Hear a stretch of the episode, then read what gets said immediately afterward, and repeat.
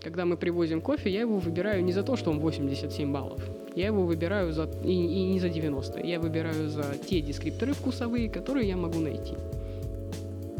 А продаешь ты в конечном итоге не кофе, ты продаешь в любом случае эмоцию.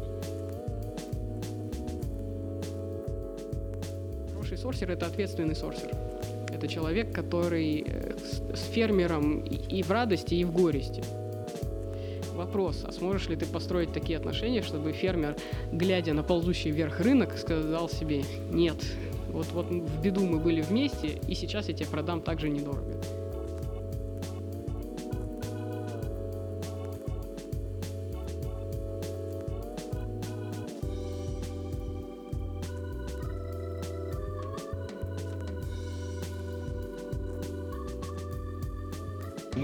На производстве компании «Калибри Кофе». Передо мной Валентина Максунова, директор этой компании, угрейдер, э, человек с огромным опытом в кофейной индустрии, э, судья многолетний э, чемпионатов наших российских и международных, вот Cup of Excellence, да. Это место для меня стало вот как бы не то что вторым домом, но стартом моей карьеры в бизнесе. Это место, где можно дать большой старт своему бизнесу, при этом не имея капитальных каких-то вложений. Как вообще такая идея родилась? Она сразу появилась или она постепенно постепенно возникало вокруг э, событий, которые э, вокруг тебя существовали? Как это вообще? Идея создать это пространство? Да. Э, я думаю, что надо просто внимать. Я, во всяком случае, стараюсь в своей работе внимательно слушать, что подсказывает и диктует жизнь. Ну, не то чтобы диктует, но любые обстоятельства, которые возникают по мере строительства бизнеса, я воспринимаю как возможность продумать какое-то решение в этой области.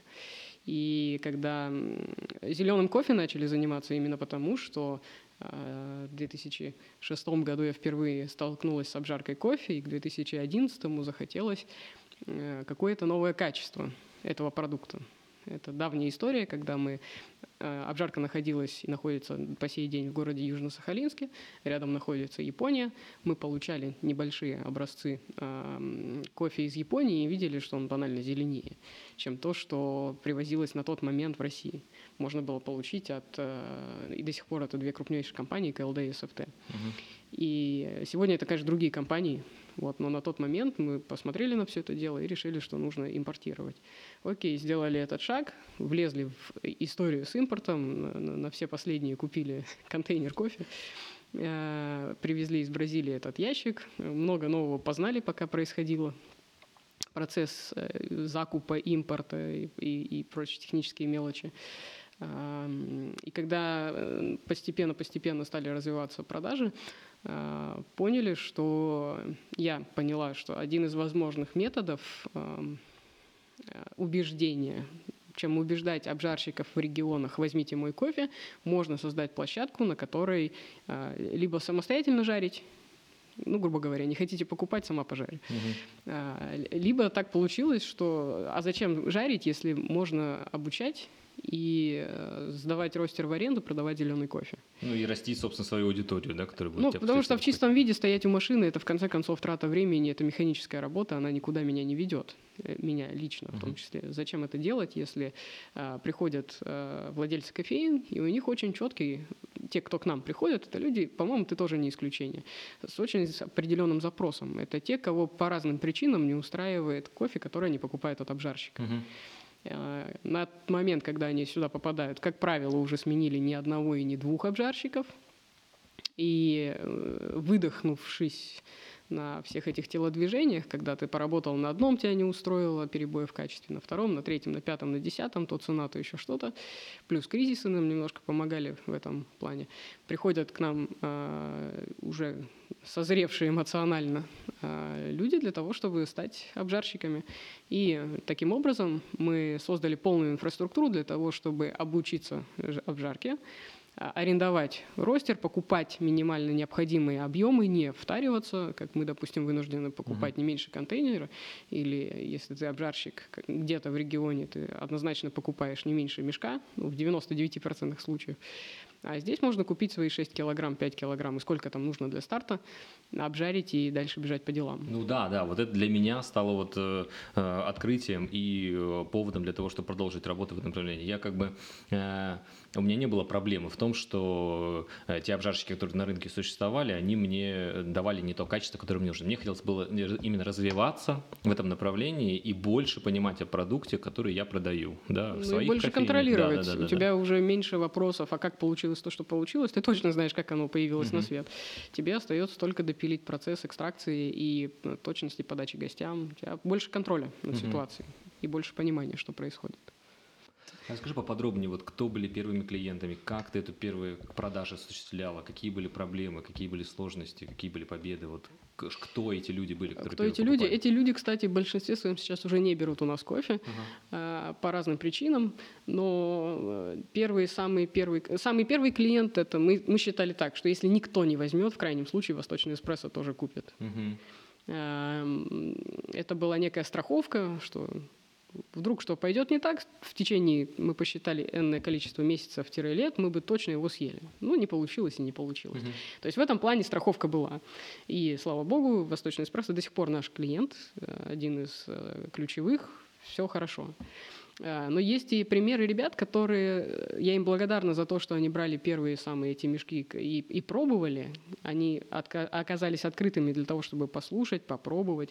Но сам их бизнес построен таким образом, что им действительно сегодня он и не нужен тот уровень качества, который мы задаем. Угу. Они развивают нишу другую, более массовую, и там просто банально нужен кофе с другими свойствами. Поэтому я очень им признательна за то, что мы вместе стартовали. Э, ну, так разошло, разошлись пути дороги, это не страшно. Мы сейчас все больше и больше, а, как это сказать, выкристаллизовываем, что ли, свою целевую аудиторию, uh-huh. и с каждым годом все более ясно становится, кто наши клиенты и для кого мы это привозим. Потому что, опять же, обратно в 2011 году а, не было такой ясной дифференциации. Все занимались неким кофе в широком смысле, и различие было своя обжарка российская, либо ты просто импортер из-за границы. А, качество, а обжарщики между собой особо не дифференцировались. Там было важно да нет, жаришь не жаришь. Угу. Уже сегодня начинается, а на чем ты жаришь, а сколько ты жаришь, а какое сырье ты жаришь, а кому ты это продаешь.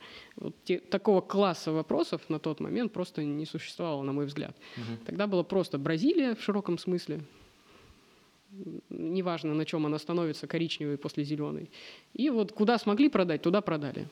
Сегодня уже попроще. Сегодня так, вендинг – это одна э, область э, работы, кофе to go э, в широком смысле другая область работы, хорика – третья область работы со своими абсолютно примочками, как заставить это все функционировать. Э, кофейни третьей волны – это еще один разряд. И вот то, то, что ты собой представляешь как бизнес, это тоже отдельный такой класс, причем растущий достаточно активно класс потребителей уже спешлти, потенциально действительно хорошего уровня спешлти. Вот зря поясничаю, потом вырезать придется. Не-не-не, не буду. А сейчас уже всем понятна разница большая между э, кофе, который мы импортируем сюда, да, например, из Италии, и тем, что обжаривают э, спешлти, обжарщики России, да, вот э, сопоставимо. А раньше, вот 2011-2012 год, э, то, что обжаривали здесь, в России, как сильно отличалось от того, что э, привозилось э, из, например, Италии? Я думаю, что примерно так же точно, как и сегодня, это отличается, с той разницей, что сегодня обжарщики в России гораздо лучше умеют делать то, что они делают. Но тем не менее, это все равно разное назначение даже зерна, я бы так сказала.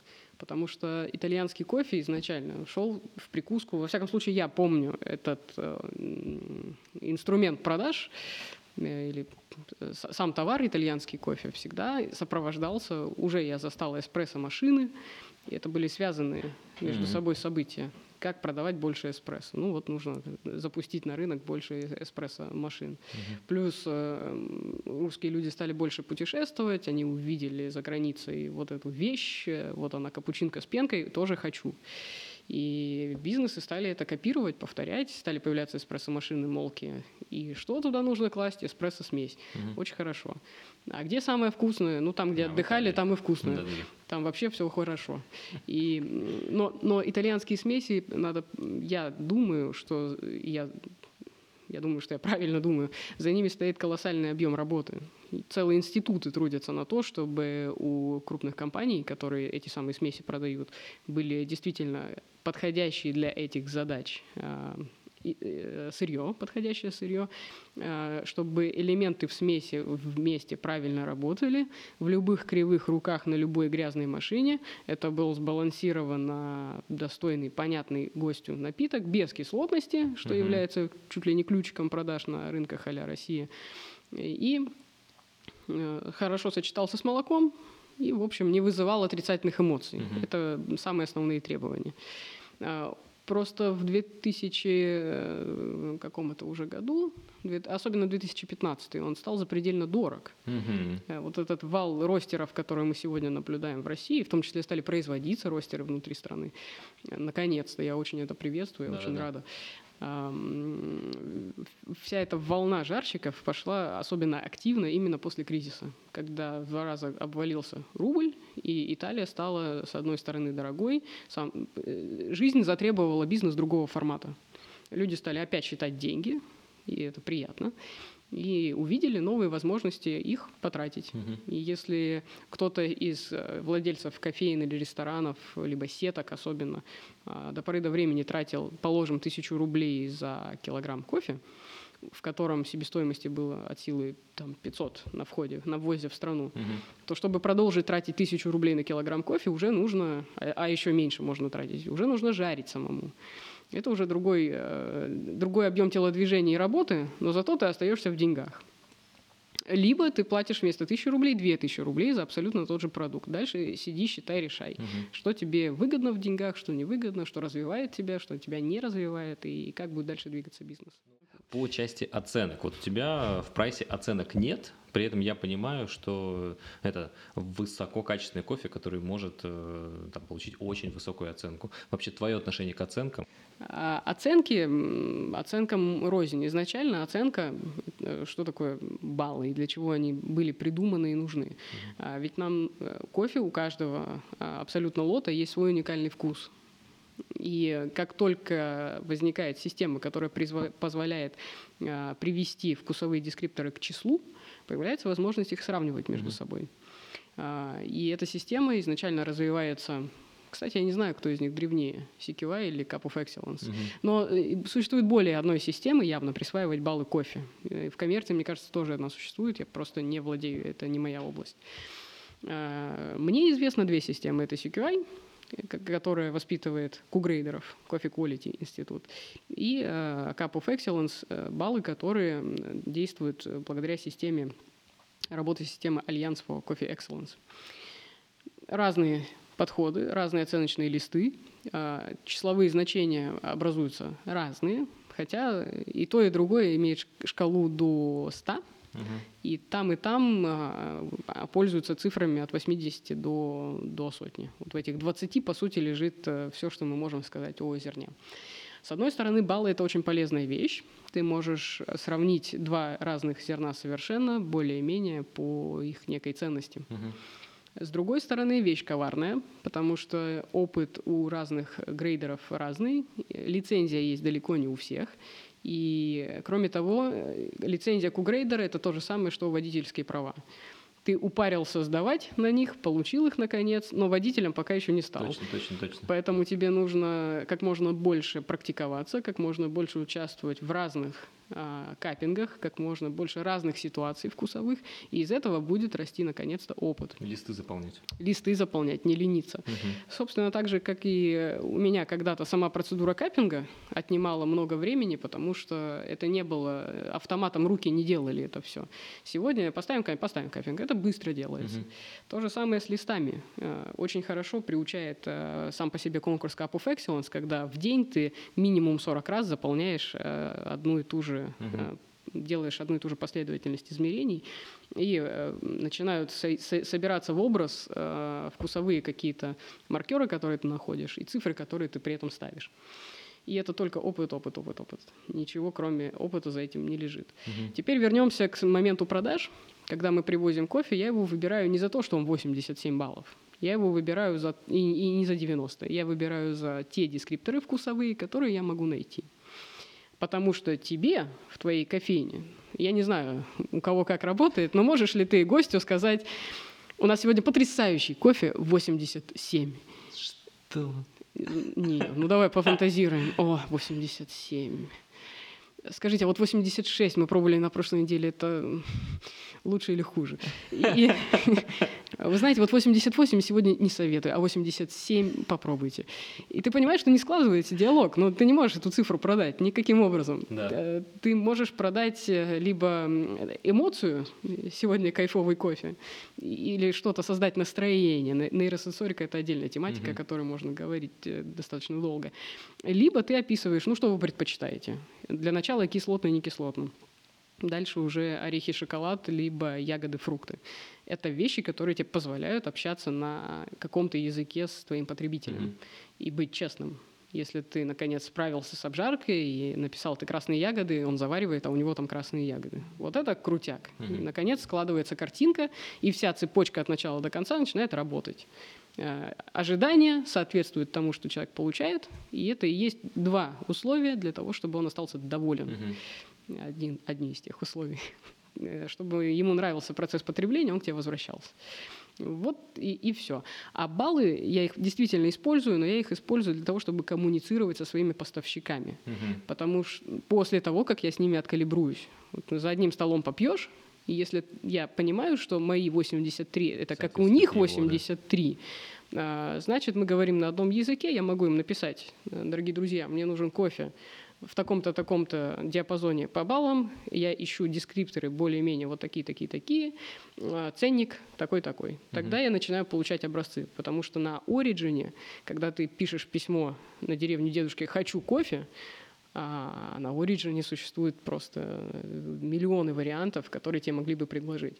А если ты кугрейдер и умеешь общаться на языке дескрипторов плюс э, цены плюс баллы, то круг э, тех образцов, которые тебе готовы прислать, ощутимо сужается. Сужается, тебе проще и, и все. А это время, деньги и прочие затраты так быстрее принимать бизнес-решения.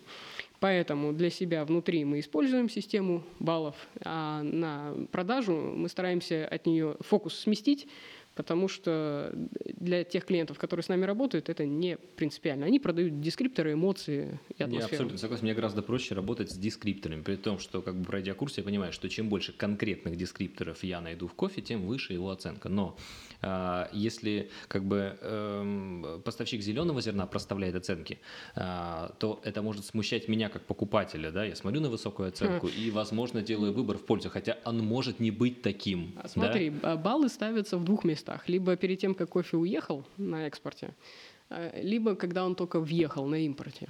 И там, и там. Это, кстати, могут быть не обязательно одно и то же число. Uh-huh. Не говоря о том, что ты набери полную комнату кугрейдеров, у тебя будет разбежка в баллах. Поэтому и плюс со временем хранения, если зерно по каким-то причинам долго сидит uh-huh. на складе, э, тоже число это может меняться. Поэтому значение, оно как таковое, оно имеет вот в момент покупки, наверное, не больше. Э, Причем технически, это технический инструмент. Угу. Я поняла, что сегодня числа получают это распространение дальше, люди обращают внимание, но тут, к сожалению, возникает, по-моему, потенциально а, ситуация, когда можно манипулировать значениями. Э, даже европейский ряд поставщиков, импортеры, трейдеры, они иногда, не имея кугрейдеров, проставляют баллы. В какой системе, ты не знаешь. Ну, вот нарисовано число. Угу. Ты получаешь образец и думаешь, ну, блин, ну где тут 84? Я тут, дай боже, 81 могу найти. Угу. А, если нет откалиброванности, если нет какой-то известной системы, э, чем мерили, угу. то, конечно, могут быть разночтения, причем очень большие. И это касается тоже не только тех, кто покупает э, обжарщики, которые покупают зеленое зерно у поставщиков, но также и у конечных потребителей. Тоже эта вот э, тема просачивается туда, и, и у меня тоже многие спрашивают, а почему нет баллов? Вот вы продаете кофе за 1100 рублей 250 грамм, а сколько там баллов? Э, сколько там баллов? Сколько из моих 87 ты там оставил, жарщик? А сколько варщик там оставил баллов?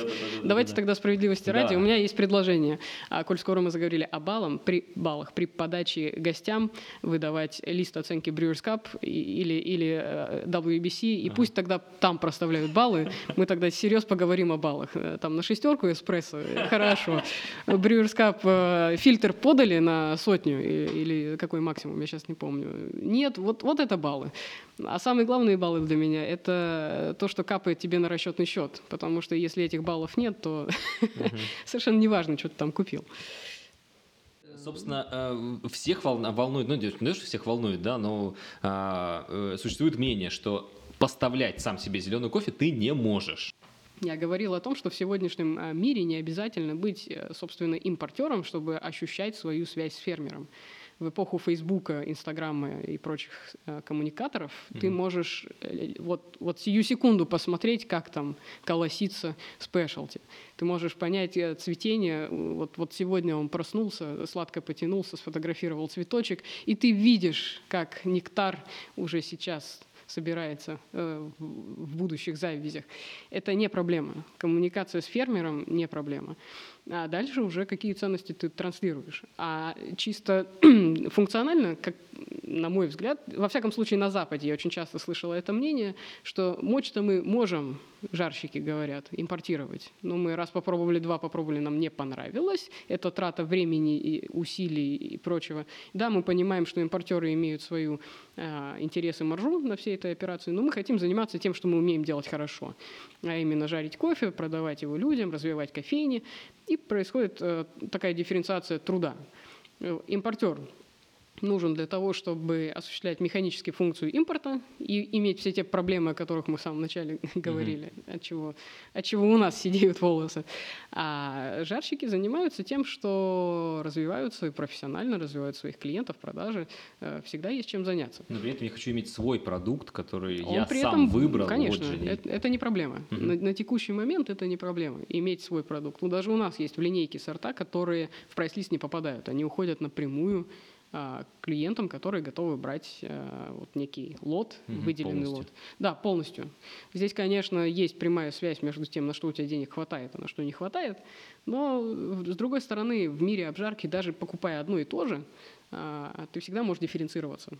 И с твоим кофе есть э, как раз история в одном из э, регионов э, России, когда в кофейне сравнивают обжарку местную моего кофе против твоей обжарки, моего кофе. И чувствую, там будет э, жарко.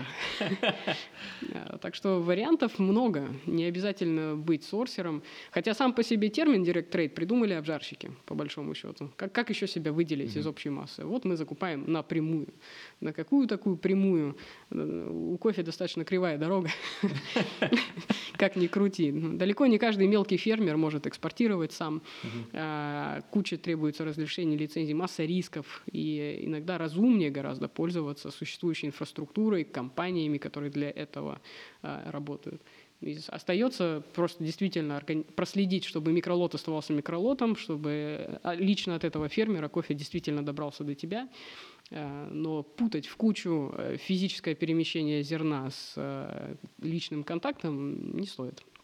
А насколько важно для обжарщика вот этот вот личный контакт? Насколько важно ездить в страны произрастания? Мне что кажется, это? важно в зависимости от того, что ты продаешь. И, и, и вообще, в целом, если мы анализируем а, то, как происходит продажа на текущий момент у нас, угу. а, запросы, в общем-то, либо на «дайте скидку отсрочку», либо да, действительно на само сырье. И если интересен сначала кофе, потом мы разговариваем про цены, то, скорее всего, у такого бизнеса есть потенциал продаж именно личности, эмоций, когда ты своим гостям уже сможешь сказать, вы знаете, у нас сегодня кофе от, э, допустим, Энрике Слопера. Угу. И ты его знаешь лично, ты с ним знаком. Ты можешь транслировать эту эмоцию, рассказывать, что это такой замечательный э, человек, который развивает биодинамик, допустим. Угу. Сельское хозяйство выращивает кофе по системе биодинамик, что не делает пока никто в вине это использует, используется, а в кофе это инновационно. И э, чашка действительно отличается, это может создать эмоцию, uh-huh. а продаешь ты в конечном итоге не кофе, ты продаешь в любом случае эмоцию. Uh-huh. Но с хорошим правильным продуктом ты честен от начала до конца когда складывается ожидание, получаемое, и вот возникает вот этот восторг, то люди будут к тебе возвращаться. Поэтому все то, что мы делаем, это все ингредиенты той истории успеха, которую mm-hmm. ты строишь. Если бы ты решил в какой-то момент времени построить точку to go, где нужно отдать и отпустить, какой биодинамика, о чем? Там совершенно другие принципы, задачи, функционал, настроение, там, там все по-другому. Не, но при этом, вот, э, да, ты права, и мой бизнес строится именно таким образом, что я хочу продавать не кофе, а вкус, эмоцию, вовлеченность, историю, угу, интерес. Конечно. Но надо понимать, что вот кофе от Энрике Слопера – это очень круто, да. да, но двигателем продаж все равно у тебя являются какие-то сорта, которые как бы, ну, существенно дешевле, да, да, но при этом э, но является... Их тоже делали фермеры. Да, но является частью как бы э, твоей философии, да? Конечно. и твоего подхода к бизнесу. Для меня вот Calibri э, Blend, да, это как раз тот случай. Это двигатель продаж, но при этом это э, за ним интересная история, за ним много работы, да. И за ним тоже люди. Да. Просто каждый год разные. И мы, кстати, продолжаем выпиливать эту историю. В 2019 году нас тоже ждут обновления в этом э, ключе. Э, я ведь чем больше летаю в Бразилию, тем больше обрастаю связями и знакомствами и теми, кто уже обращается, а давай мы будем для тебя поставлять. Калибри Блend — это бленд, который созда- создается из нескольких ингредиентов, каждый из которых делает фермер. В зеленом виде. В зеленом виде. А другой кофе — это робуста от, допустим, э, семьи Вентурим. Это тоже кофе, который создает семья. Э, Лукас Вентурим, который тоже лично мы с ним знакомы, это, это то, что тоже можно транслировать. А, э, собственно, любой другой кофе. Я, допустим, из Сальвадора пока не знаю людей лично, э, но я знаю владельца, э, товарища, который коекс станции владеет, я тоже его знаю лично. Это все бизнес личных отношений. А расскажи конкретнее, что за ним стоит? Вот какая история создания? Как вот ты к этому пришла? Это всегда состояло из трех частей? Всегда была задача выбрать зеленый кофе, который из года в год ну, демонстрировал бы одинаковые mm-hmm. дескрипторы, да, вне зависимости от того, какой урожай был собран? Или со временем это пришло, и как трансформировалось со временем? Это достаточно сильно трансформируется со временем с точки зрения э, того, как создается, как, как вообще работает вся эта история калибри бленда. А, с другой стороны, все это оправдано, потому что в, в умелых руках, если обжарщик действительно умеет работать с дескрипторами, mm-hmm. как правило, очень хорошо видно разницу между... То есть ты ежегодно формируешь задачу по, по блендингу? Каждый год, в конце августа, мы с друзьями. Дело в том, что кофе – это сельскохозяйственный продукт, и каждый год, каждый туруар имеет все-таки свои особенности. Невозможно вырастить абсолютно одинаковый вкус год от года mm-hmm. на одном и том же клочке земли. Но зато возможно, используя комбинации, создать одинаковые сочетания по вкусу. И мы достаточно сильно зависим от урожаев. Допустим, в прошлом году было известно, что урожай будет э, хороший. Откуда они это знают? А в этом году уже известно, что урожай 2019 года будет нехороший, точнее, не такой замечательный, как в этом. Mm-hmm. Они смотрят по цветению. Если мы про, про, про Бразилию сейчас говорим, если Бразилия разом зацвела э, э, равномерно, в одно цветение прошло, в один заход, скажем так, кучненько, то и спелость будут ягоды набирать кучненько, а значит, учитывая их технологию сборки, они будут, э, там идет механика, да, достаточно а, равномерно друг к дружке будут подобраны ягоды, и если правильно выбрать пик спелости, то отлично все у тебя будет по чашке. Если в этом году цветение было неоднородным, это значит, что в августе следующего года, когда мы будем пробовать э, материал, из которого составлять предстоит калибри план, скорее всего, мы столкнемся с тем, что гораздо сложнее будет искать ингредиенты, чем в этом году. Потому что образцы там, в Бразилии, для того, чтобы его создать, нужно лететь в Бразилию и пробовать, пробовать, пробовать, пробовать, из чего будет состоять калибри бленд в этом году. А, образцы проверяются не на там, одну чашку, как часто закупщики здесь покупают, и даже не на две, ага. а минимум сет на 15 один лот, 15 чашек, чтобы проверить равномерность. В течение процесса выбора калибри бленда а, несколько же туров отбора образцов происходит. Там минимум три раза проходит. Вот 3 на 15 это 45 угу. чашек. Плюс финальные проверяются обязательно композиции блендов в России. Да, я никогда не заключаю контракты на Origin. Это опасное дело, потому что там манго вкусный, солнце яркое, все отлично, ты отключаешься от атмосферы. А, нейросенсорика, возвращаясь к ней, а именно обстановка стресса, города, шумы, а, другой воздух, другая вода, все другое, может радикально поменять восприятие. Поэтому, когда ты там весь такой довольный жизнью подписываешь контракт, ты рискуешь привести вообще не то, что хотел бы. И по моему опыту иногда э, может э, очень сильно измениться предпочтение, когда привозишь сюда, образец пережариваешь, в Бразилии делаешь ставку на образец один, композицию номер mm-hmm. один, а здесь может выиграть э, вторая. Так складывается. Это э, таким образом достаточно долгоиграющий процесс по времени. А еще есть нюансы, допустим, в некоторые годы не существует, не получается собрать вот на масштабах страны, я имею в виду урожай крупного скрина. Угу. У нас были годы, когда Calibri Blend мы держали вкус, но работали в скрине 15, э, 16 ап, короче говоря. То есть в более низких скринах, угу. мелких скринах, но зато сохранили вкус. И, Размер. Э, да. Скрин.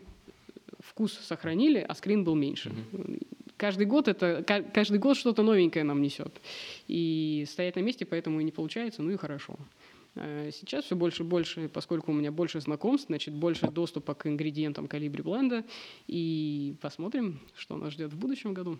На другие страны собираешься расширяться? Я знаю, что Калибри Blend хочешь делать в Колумбии. А, есть такие возможности делать аналог. А, я имею в виду, как, как сказать, что такое калибри бленд? Это устойчивый вкус из сезона в сезон. Да. А, Очень По... надо рынку. Ну, понимаешь, что такое рынку? Рынок э, одно время требовал у меня, верните нам, что же они просили, Колумбию Папаяна, просили-то они не Папаяна, они просили 5,45, которая она стоила. Ага. И помнится, как правило, цена и, угу. и связанное с ней название. Э, я это очень хорошо сейчас понимаю, что Бразилия просто это действительно масс то есть то, что всегда продается. Ты сам это понял. Угу. Ты запускаешь эту, э, этот лот, а он ближе всего к нашему потребителю по своим вкусовым свойствам, и он понятнее, с угу. него проще стартовать. И поэтому у тебя это топ продаж, если не ошибаюсь. Как только ты суешься в более сложные оригины, а Колумбия, например, я ее постоянно использую для обучения, это тот сорт, та страна, где кислотность настолько деликатная, что э, чуть влево, чуть вправо в профиле, и ты, и ты не попал. Да. И твои гости недовольны, и продажи не идут так, как хотелось бы. А, поэтому это совсем уже другая история. Там тоже можно и нужно создавать бленды, э, но подойти нужно аккуратнее. Рынок сам по себе ничего потреблять не будет, просто потому что пришла гениальная идея mm-hmm. в голову. А, но есть другой подход, и ты недавно рекомендовал мне посмотреть э, с Патриком прекрасным интервью. Прекрасный Патрик. Прекрасный Патрик. Э, Патрик не нов, это не новая идея. А, ты имеешь в виду Sustainable Profile и... Ну и вообще, Европа-то, в отличие от нас, э, мы-то думаем, как денег наскрести до Нового года, а они там про sustainability и про цены.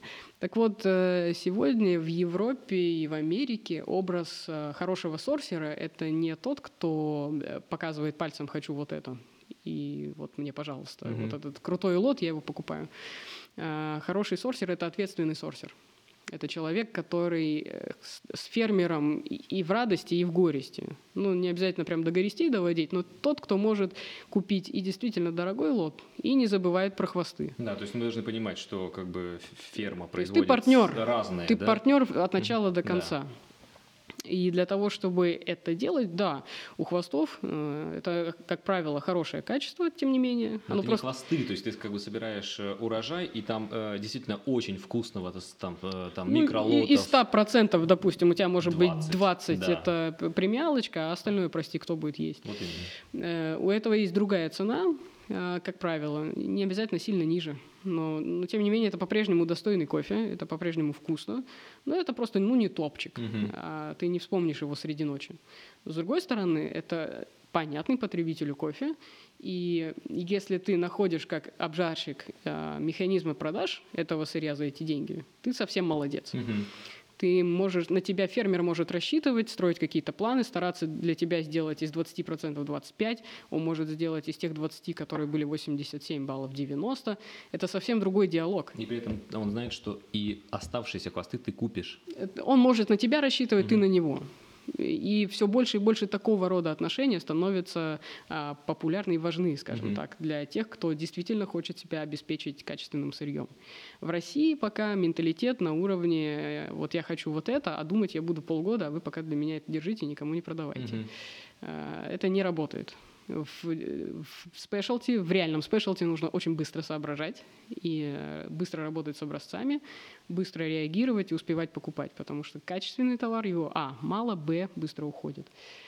А, возвращаясь к тематике sustainable sales, я думаю, что это может быть одним из хороших путей развития, но здесь все зависит исключительно от того, насколько обжарочная инфраструктура, вот вы, обжарщики, готовы к тому, чтобы быть э, такого рода потребителями. Угу.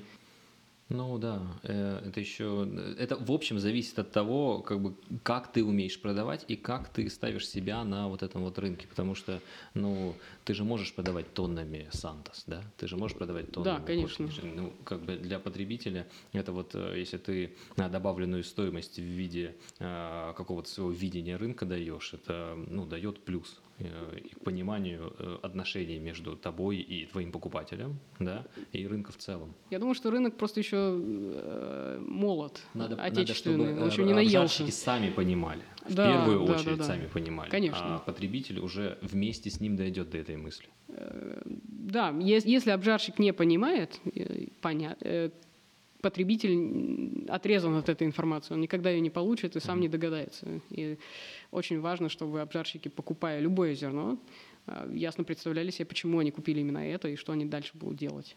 Если ты работаешь в сегменте отсрочки скидки, это все, что ты можешь продать своему потребителю. Mm-hmm. Ты купил скидку, ты продаешь скидку. Ты не можешь купить скидку и продать спешлти. Это не работает тебе. Или ты можешь попытаться это сделать, но это будет вечно буксовать по каким-то, казалось бы, непонятным причинам. Но если ты купил э, абрикосы с шоколадом, ты можешь попытаться продать абрикосы с шоколадом, mm-hmm. грубо говоря. Ну, а эта тенденция, она как бы это Э, игры, в которые мы играем, да, или это э, ну, э, серьезный вот, ну, повод к каким-то революционным изменениям в мире, именно несправедливость, да, и тенденция создания вот прочных отношений между фермером и покупателем, между фермером и обжарщиком. Это что-то... Для меня это не вопрос даже какой-то справедливости либо несправедливости, все-таки это эмоции. Угу. Давай вернемся банально в деньги. А, в Колумбии в этом году я наблюдала эту картину, когда приносит фермер на станцию приемки кофе для того, чтобы его сдать. А там, а, в зависимости от того, сколько, насколько чистый кофеек, есть свои категории цен. Сколько он получит за то количество килограмм, которое принес. Угу. называется эта штука фактор. Чем больше, допустим, он принес 100 килограмм кофе, из него чистого получится, вот, допустим, 80 и, или 70, или 60. Вот в зависимости от этого он получает, если всего лишь 60 килограмм из сотни получается, он получает мало, грубо говоря. Если он из 100 килограмм принесенных можно 80 чистого сырья выгадать, про чашку вообще речи не идет, речь про физические дефекты, угу. он получает больше. Так вот, в этом году а, на момент, когда я была на ферме, там, а, в общем-то, посреди этой таблицы практически проходила черта, вот сколько сегодня рынок и это означает, что э, те, кто приносит число с, э, кофе с низким фактором, они в убыток сдают кофе. Они потратили на его изготовление уже больше денег, чем сейчас получат обратно. Если это будет происходить из сезона в сезон, фермер заменит рано или поздно кофе на любую другую культуру, которая, с которой не будет таких рисков. Угу. И это понятно, потому что для нас с вами баловство, сколько там баллов и какие дескрипторы, а им семью кормить. А, другое дело, что фермеры разные бывают. Но тем не менее, вот в массе это выглядит именно так. И когда импортер, либо сор, неважно, обжарщик, если это крупный обжарщик, ищет способ э, быть партнером, быть устойчивым во взаимоотношениях с фермером, он на самом деле обеспечивает себе для начала кофе, что он будет. Угу. И в этом году, и в следующем, и дальше. В противном случае есть риски, что сегодня он есть, а завтра нет. И выкосить кофе долго не надо, много времени не требуется. Угу. Там тростник на следующий... Садить. Да, это будет моментально. А вот вернуться обратно это минимум 5 лет, потому что цикл у кофе э, не сильно быстрый, угу. у арабики во всяком случае. Поэтому это риск. Если ты хочешь продолжать получать это качество, над этим надо работать. Как, не знаю, наверное, в семье тоже над отношениями нужно работать. Вот над, над, над отношениями нужно работать, чтобы они могли рассчитывать на нас, мы на них. Если нам это не важно, значит, мы начинаем нырять вслед за рынком. Сегодня потрясающий рынок 99, он ниже сотни упал. Угу. Можно за гроши получать кофе запросто. Да, и дальше еще сильнее в землю вот. Бывает, бывают, конечно, я помню годы, когда рынок зашкаливает. Тогда, разумеется, никто не жалуется на высокие цены, я имею в виду фермеров.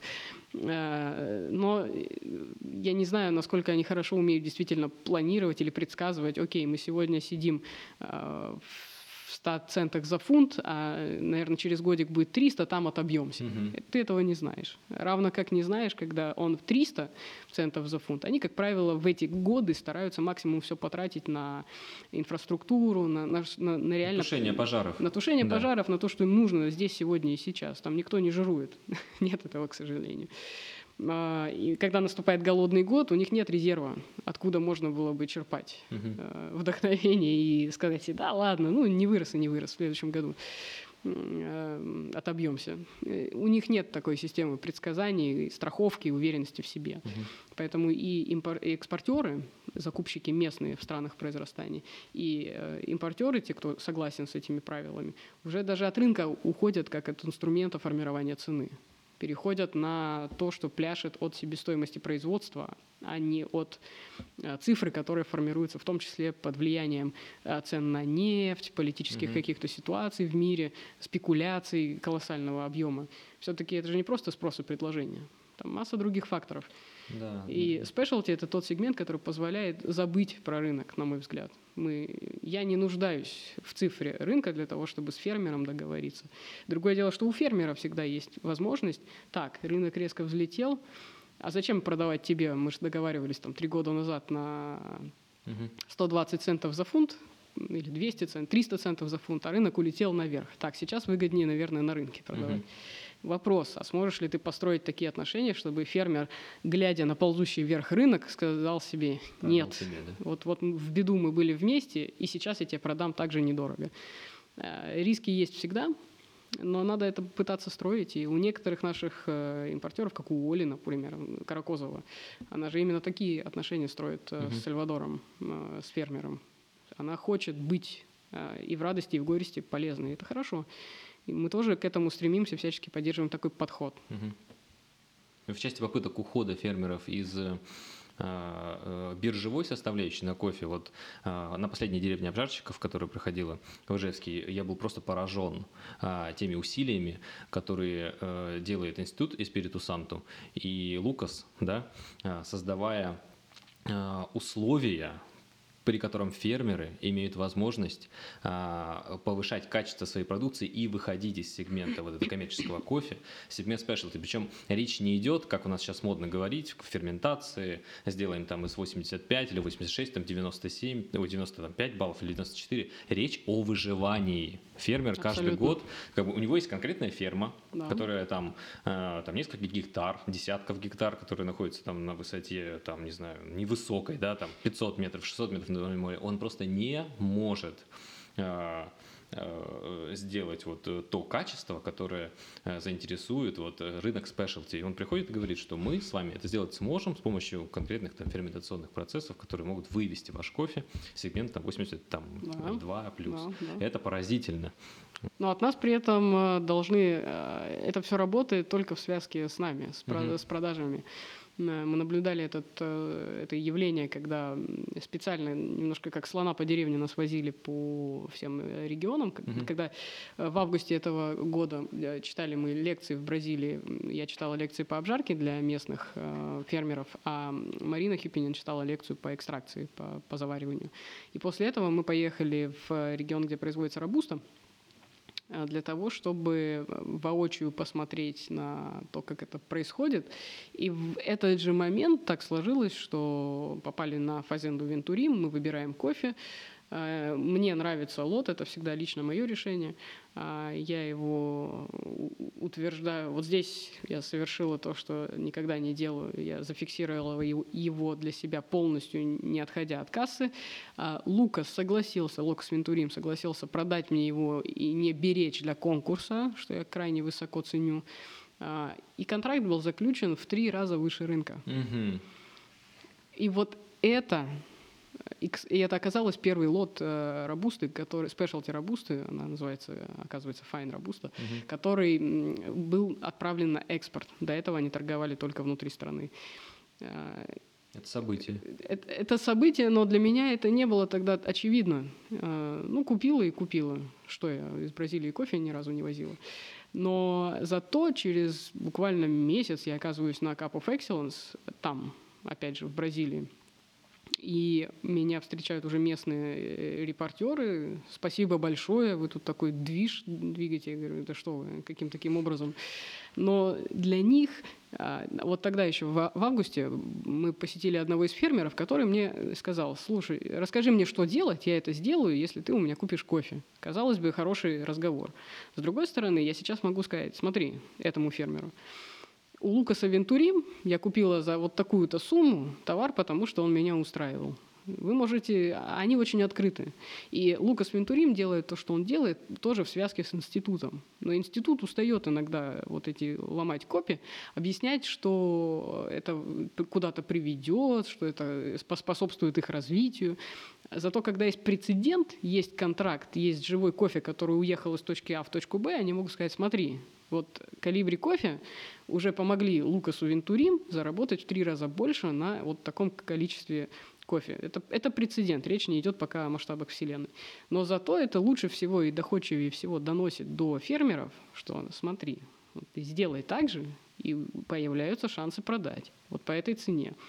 Хочешь по-прежнему получать копейки, на грани отбился, не отбился, продолжай делать то, что делаешь. Но ты можешь уже как минимум часть попытаться сделать лучше и продать дороже наши покупки – это сигнал для рынка. Они меняют э, действительно инфраструктуру. И то, что создает институт, начинает наконец функционировать так, uh-huh. как оно задумано. В противном случае они будут воздух сотрясать и убивать время на исследования и какие-то там лабораторные, э, чисто с научной точки зрения интересные вещи. А работать это в бизнесе не будет. А благодаря связке, которую мы построили, все функционирует так, как, э, так, как действительно меняет мир.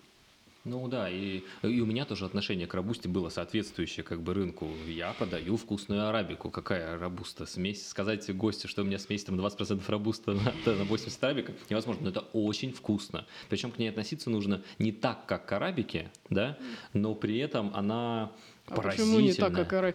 Э, просто перестает иметь значение на данный момент. Окей, в арабике мы уже давно не пользуемся в спешлти рынке этим словом. Мы просто начинаем жонглировать типика, бурбон, э, какой-нибудь, неважно, а, гейша, мы уже говорим на языке разновидностей. Uh-huh. В Робусте с языком разновидностей пока не густо, но в конечном итоге э, тот уровень, который она может демонстрировать, может снять необходимость вообще при продажах и вообще при восприятии кофе, Говорите вспоминать, что она вот, вот в, в корне своем была от, от другого Э, рассказ, скажем так, что это, что это вообще говоря рабуса. Это, это не принципиально. Угу. Принципиально те дескрипторы эмоций, которые она несет. Если она выполняет эту функцию э, еще и веселее, чем арабика, какая разница, угу. как она называется. Да. Все-таки образ рабусты, который сложился, к которому мы привыкли, основан на той технологии, которая применялась к этому растению, а не на том, чем оно является от рождения. Поэтому просто разрыв стереотипа немножко. То есть если к ней относиться так же, к арабике, как... Абсолютно. То... Вот в данном случае, к сожалению, нельзя на запись продемонстрировать вкус, чтобы было понятно, о чем речь. Но действительно разница колоссальная. Либо ты пьешь доски, дрова, гниль и, и мусор, либо ты пьешь действительно, я называю этот профиль для себя Джек Дэниелс, потому что у него есть очень приятные алкогольные ноты согревающие, и одновременно и шоколад, и фрукты, и послевкусие, естественно. Уж чем богатая робуста, так mm-hmm. это послевкусие. В смесях она просто тащит на себе, там тело придает колоссальное. Это новые возможности. Это не приговор. Стоит дешево она В конце концов, кстати, клиенты, а, если есть время, Да, еще есть. да, конечный потребитель, вот ты сам расскажи по твоему опыту, как тебе приходит, есть ли такое? Дайте мне рабусту, потому что она дешевая. Такого запроса не существует. Но есть устойчивое мнение о том, что рабуста – это плохо. Это мнение, которое мы продвигали как индустрия для того, чтобы пропиарить арабику и отойти от этих самых итальянских смесей, которые были основаны на той рабусте. А у потребителя этого, во-первых, она тоже не кислотная, и, и, в общем-то, они позитивно смотрят Да. э, гости на этот э, сорт. Их не смущает а, название, как правило. Но смущает тех, кто ассоциирует уже себя прочно с миром спешлти, да, есть такой момент. Но в широкой массе мы обратили внимание, что если просто подать чашку и не говорить что там, нет предубеждений. А, Они не работают. А, И нет ожидания низкой цены. Са- Это все исключительно от обжарщиков на данный момент исходит. Поэтому и зачем бороться с, тем, с той проблемой, которая не существует? Нужно просто двигаться дальше. Поездки в основном отдых или работа? Какие поездки? В, в страны произрастания Конечно, э, работа. В основном работа, да? Это стопроцентная Стопроцентная работа. То есть я, мы поедем с тобой, да? Мы с Вот тобой в- поедем работать. А, ну, Все остальные будут думать, что мы там кайфуем, но ты э, ощутишь, что это будет не э, прогулка по парку. Какие задачи у нас предстоят? А В Эфиопии. Мгм. А, Нам нужно обязательно познакомиться лично с теми, кто на сегодняшний момент отправляет нам, а, поставляет Эфиопию. Да, вот недостаток информации, прям вот э, хочется больше информации. Знаете, знаешь, вот по Колумбии, по Бразилии прямо много всего. Ну, пойми, сколько Да. стран, столько менталитетов. Мгм. и Я знаю, как тяжело в это- Эфиопии я, добыть. я не ожидаю, что это будет легко. Ам, Но с другой стороны, чтобы понять, как, э, и даже в том числе ощутить ценность того, что ты привозишь, неплохо было бы на месте понимать, что, чувак, этого кофе могло не быть. Мгм. Он мог миллион раз погибнуть на пути к тебе, но он на это, в этом помещении его можно пожарить и, и порадоваться. Мгм. Это то, что на сегодняшний момент э, рынок в широком смысле воспринимает как должное, это вообще говоря каждый раз маленькое чудо. Мгм. Причем основные как бы сложности с Эфиопией связаны с тем, что, во-первых, там ну, нету, наверное, ферм, да, в общем э, понимании слова. Да я есть? предлагаю не загадывать, а приехать и посмотреть, потому что все очень быстро меняется. Мгм. А, И в Кении, и в Эфиопии очень сильно я знаю, что есть изменения. Не говоря о том, что мы с тобой не поехали в марте, потому что они задумали переворот в стране.